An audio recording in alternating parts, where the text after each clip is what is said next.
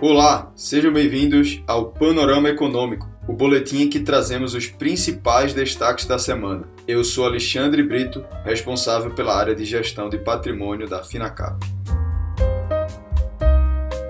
Após a leve recuperação da semana anterior, o Ibovespa devolveu parte dos ganhos nesta última semana, acompanhando a correção mais acentuada dos mercados internacionais e a divulgação da ata do Copom. O risco de uma crise global de energia entrou no radar dos investidores, ampliando as preocupações com a redução dos estímulos monetários nos Estados Unidos. Os preços das commodities energéticas têm avançado com força. As cotações dos contratos futuros de gás natural fecharam no maior nível desde 2014, enquanto o petróleo Brent chegou a superar o nível de 80 dólares por barril, o patamar mais alto dos últimos três anos. O movimento é explicado em parte pelo aumento do consumo desses produtos acima do esperado nas principais economias do mundo. Em meio a temores de que a inflação global não ceda, a alta da energia pressiona a alta dos juros, como dos títulos de longo prazo do Tesouro Americano. Na agenda local, chamou a atenção do mercado o projeto de lei aprovado no Congresso Nacional que autoriza que se considere como fonte de compensação para o Auxílio Brasil a proposta de reforma do imposto de renda, que ainda está em tramitação. O projeto foi alvo de questionamentos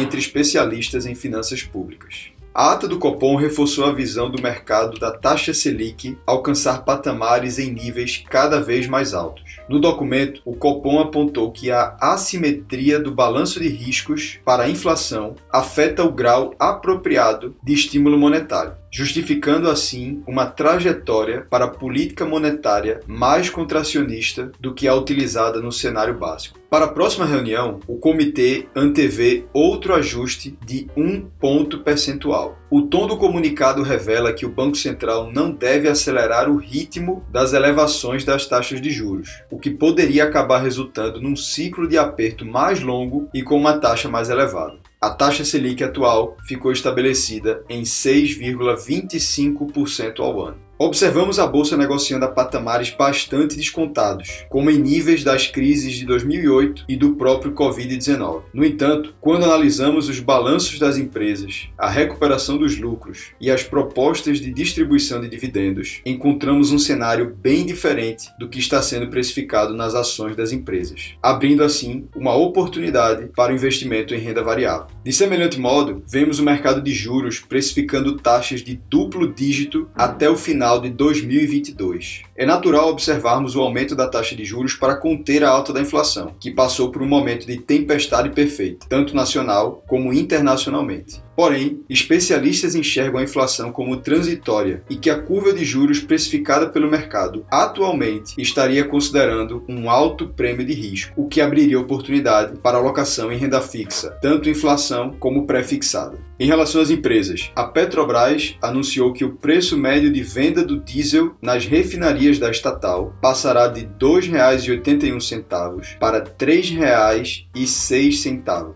uma alta de 8,89%. Esse foi o primeiro reajuste no diesel em 85 dias. A companhia explicou que o aumento reflete parte da elevação nos patamares internacionais dos preços do petróleo e da própria taxa de câmbio. A MRV comunicou ao mercado que foi concluída a venda de empreendimentos localizados no sul da Flórida, nos Estados Unidos, pelo valor de 123 milhões de dólares. Este foi o boletim Panorama Econômico. Até a próxima semana.